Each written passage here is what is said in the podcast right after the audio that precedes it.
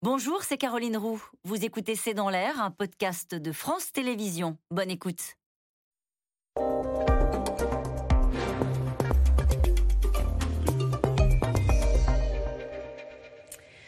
Bonsoir à toutes et à tous, c'est dans l'air l'invité. Je reçois aujourd'hui Henri Guénaud, conseiller spécial de Nicolas Sarkozy de 2012 à 2017. Il fait entendre une voix différente sur la guerre en Ukraine et s'alarme de la perte d'influence de la France en Afrique. Bonsoir Henri Guénaud. Bonsoir. Nous allons évoquer ces deux sujets, mais d'abord je voudrais avoir votre sentiment euh, sur une affaire qui a embrasé la classe politique. Un secrétaire général de l'Élysée mis en examen pour prise illégale d'intérêt. Un garde des Sceaux renvoyé devant la Cour de justice de la République. Doivent-ils démissionner?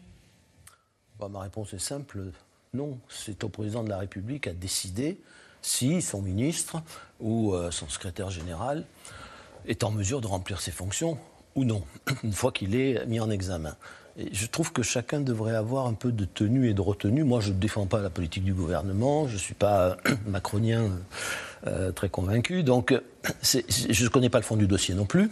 Mais, vous savez, avant, euh, on appelait la, euh, ce qui est devenu la mise en examen, on appelait ça l'inculpation. On a trouvé, on trouvait que euh, ça faisait trop bon marché de la présomption d'innocence, ça créait un climat qui était, qui était très défavorable à la personne qui était inculpée, et on a décidé de choisir un terme plus neutre la mise en examen, regardez où nous en sommes. C'est-à-dire que loin d'être mieux respectée, la présomption d'innocence euh, est bafouée. On commence à, enfin, on demande la tête de quelqu'un quand il est mis en examen, on demande la tête de quelqu'un quand il est, quand il y a une euh, l'ouverture d'une information judiciaire ou d'une enquête préliminaire. Bon, et même quand il y a un soupçon, le simple soupçon. Euh, Henri Guénaud, vous vous souvenez de l'époque où, quand on était mis en examen, de fait, on démissionnait et on quittait le gouvernement C'était il n'y a pas si longtemps. Ça, c'était la, jurisprudence Balladur, si je me souviens bien. Mais c'était une C'est un principe fou. C'est un principe fou. Et pourquoi c'est fou? En quoi considérez-vous qu'un garde des Sceaux renvoyé devant la Cour de justice de la République euh, peut exercer sereinement ses fonctions? Ah, Je n'ai pas dit qu'il pouvait l'exercer sereinement, mais je pense que ça n'est pas euh, à une une commission d'instruction, euh, ou un juge d'instruction, là c'était une commission puisqu'il s'agit de la procédure de la, Cour de justice, a décidé non seulement qu'il doit être ministre de, la République, mais en plus si, le ministre a le droit ou non d'exercer la plénitude de ses prérogatives, puisque c'était la question qui était posée pour, euh, pour M. Dupont-Moretti c'est au président de la République à l'apprécier ou au Parlement. Si le Parlement trouve qu'il doit démissionner, le Parlement vote une motion de censure et, renverse le gouvernement. Vous voyez, vous parlez de la présomption d'innocence et, euh, dans un cas qui est une autre affaire, naturellement, on a un député qui s'appelle Adrien Catanins. Euh, certains appellent à sa démission. Il a reconnu avoir giflé sa femme. Dans ces cas-là, qu'est-ce qu'on fait? Comment on fait? Ah, mais là, il n'y a pas de. Euh, il est élu soit il démissionne lui de lui-même parce qu'il trouve la situation intenable, ça c'est son, son, droit. Il y a eu des cas où, la situation du ministre ou du parlementaire devenait, devenait intenable pour lui-même. Donc il décidait de partir, ou bien, euh, quand il s'agit d'un ministre, le président faisait le constat avec lui qu'il ne pouvait, pas, il pouvait pas rester. Et, parfois, il a été relaxé. C'est-à-dire qu'on lui a on, a, on a failli détruire sa vie et sa réputation alors que, à la fin des fins, à la fin de toute la procédure judiciaire, il était relaxé. Henri Guénaud, vous considérez qu'on est dans une sorte de dérive? Oui. Dérive quoi? Parce qu'il y a un tribunal de l'opinion? Mais le tribunal de l'opinion, il existe. Ça, c'est le. au fond, c'est le, premier tribunal de la politique, c'est le tribunal de l'opinion. Donc que l'opinion euh, se, se, déchaîne, qu'une partie de l'opinion se déchaîne, c'est tout à fait normal. Mais l'automaticité du, renvoi n'est pas normale. C'est tout. Ce que je veux dire, c'est qu'encore une fois, au président de la République à apprécier pour son ministre comme pour son secrétaire général s'ils pensent qu'ils peuvent remplir ces fonctions. Et même, vous savez, il y a des présidents qui ont été très impopulaires, euh, il y a des ministres qui ont été très impopulaires. Bon, c'est pas, pas pour ça que le président est parti automatiquement ou que le ministre a été renvoyé.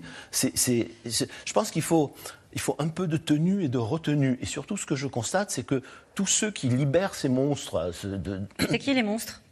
Non, les monstres, c'est euh, la transparence absolue, c'est cette espèce de. ou, le, totalitarisme, de, euh, les, féministes qui se, qui se regroupent en qui se regroupent en une espèce de brigade des mœurs pour aller comme. comme une enquête de libération? Bon.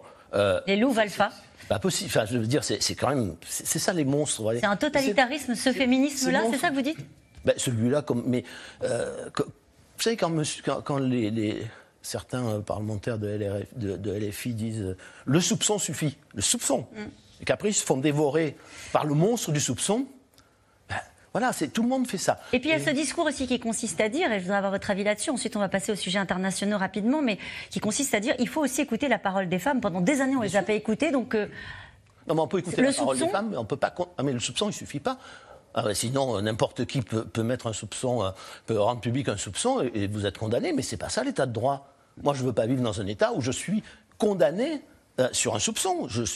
le soupçon peut entraîner une enquête, l'enquête peut entraîner une procédure judiciaire, il peut y avoir un, il peut y avoir un, jugement, ce jugement peut être favorable ou défavorable en fonction de ce que les, les juges ont trouvé, c'est pas la vérité non plus, mais bah, on appelle ça la vérité judiciaire. Bon, en tout cas, c'est la décision d'un tribunal avec des recours, avec une moyenne de se défendre. Et parfois une justice qui ne passe pas, notamment dans les, dans les affaires de violence euh, faites aux femmes, vous le savez.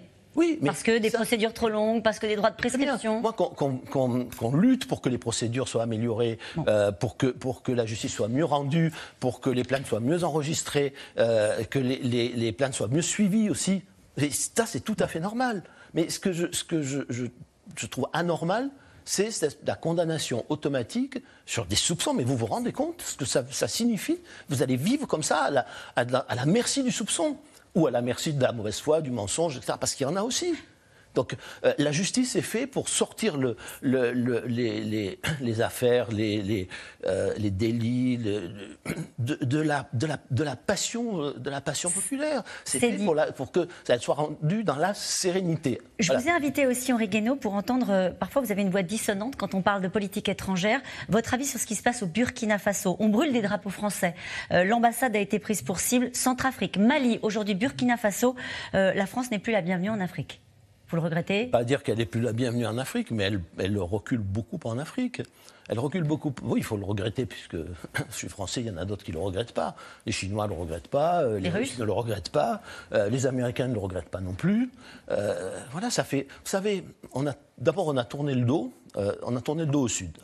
Ça, ça a été aussi une des comment dire, un des biais de la, de la construction européenne qui, qui a été aspiré par, euh, dans son centre de gravité, son centre de gravité a été aspiré par le nord et par l'est. Voilà. Donc, euh, on a oublié les, pays du bord de la Méditerranée et l'Afrique. On a, on, a, on, a, on a fini par, par rater l'opportunité de faire l'Union pour la Méditerranée qu'on avait commencé à construire, qui, a été abandonnée, et qui était aussi une sorte de, de de charnière entre l'Afrique subsaharienne et puis, et puis l'Europe. Bon, euh, on a trouvé que finalement l'Afrique c'était plus un enjeu très important. Or c'est un enjeu très important et dans la géopolitique actuelle on va, on va retrouver cet enjeu, on va retrouver l'importance de cet enjeu qu'on a, qu'on a négligé et notamment euh, Bon, parce qu'il y a un une démographie. Euh, il, y aura, bientôt, il y aura en 2050 2 milliards et demi au moins d'Africains. Donc ça, pèse lourd dans le, dans le, le, cours du monde. Hein. Et puis deuxièmement, euh, on a oublié une chose, c'est que l'Europe n'a pas de matières premières. Hmm. Et qu'il euh, y en a en Asie, il y en a en On a laissé ce terrain-là, je parle de l'Afrique, aux Chinois et aux commandos Wagner. Oui, mais ça c'est aussi parce que, d'abord, prenons l'affaire de, de la, du Burkina Faso comme celle du Mali, euh, comme celle de beaucoup de pays d'ailleurs euh, subsahariens. Euh, on, a voulu, on est allé faire la guerre sans, se donner les moyens de la faire, sans les avoir d'ailleurs. C'était une chose d'empêcher les, les, djihadistes de, s'emparer de certaines villes, etc. Ça n'était tout autre que, que de leur faire la guerre sur des, un espace gigantesque, gigantesque avec au, maximum, on a eu, je crois, 5000, euh, un peu plus de 5000 soldats dans l'opération Barkhane français, hein, plus quelques petits ajouts de, nos, de nos alliés ou de nos associés. Dans Donc c'était écrit, c'est ça que vous voulez dire? Mais vous ne pouvez, pas, pouvez pas gagner. Et du coup, euh, les Français sont là, mais ils ne protègent pas les populations.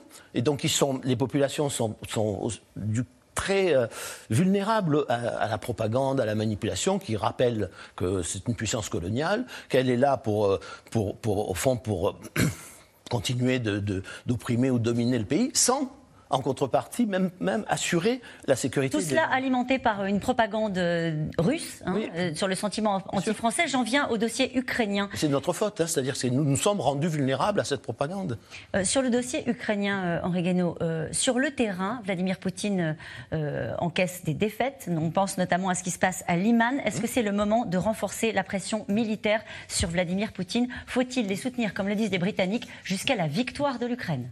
Moi, je pense le contraire. Je pense que l'idée qu'on va achever la bête blessée, alors qu'on sait qu'on ne peut pas achever la bête, la bête ah blessée. Bah, non, la Russie, c'est grand, il y a, il y a des milliers d'ogives nucléaires, il y a, enfin, oh, donc on ne peut pas. C'est-à-dire que la bête est blessée, mais elle peut vous dévorer. Avec le nucléaire? Avec le nucléaire, avec, euh, avec la masse de, population. Et vous savez, il y a trois issues là aujourd'hui.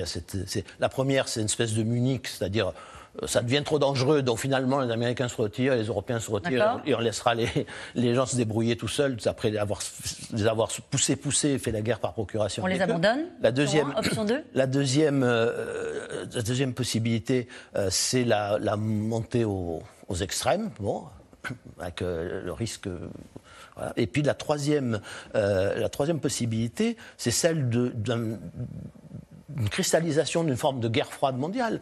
Parce que même si les alliés de la Russie hésitent un peu, il n'empêche qu'une fracture, on a mésestimé ça en Afrique comme en Asie, comme ailleurs, euh, le, monde n'est pas pro-occidental le monde est devenu anti-occidental. Donc si cette fracture euh, devait, devait perdurer ou s'aggraver, l'Europe serait la première victime de, de cette... Donc la, solution, c'est quand même la modération. L'Europe a une voix modérée à porter. C'est le moment où jamais, parce que justement les, Russes sont acculés, c'est le moment où jamais euh, de faire entendre la voix de la modération et d'essayer de trouver une porte de sortie. Merci.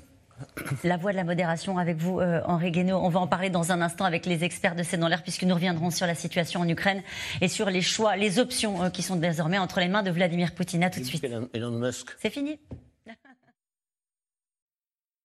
C'était C'est dans l'air, un podcast de France Télévisions. Alors s'il vous a plu, n'hésitez pas à vous abonner. Vous pouvez également retrouver les replays de C'est dans l'air en vidéo sur France.tv.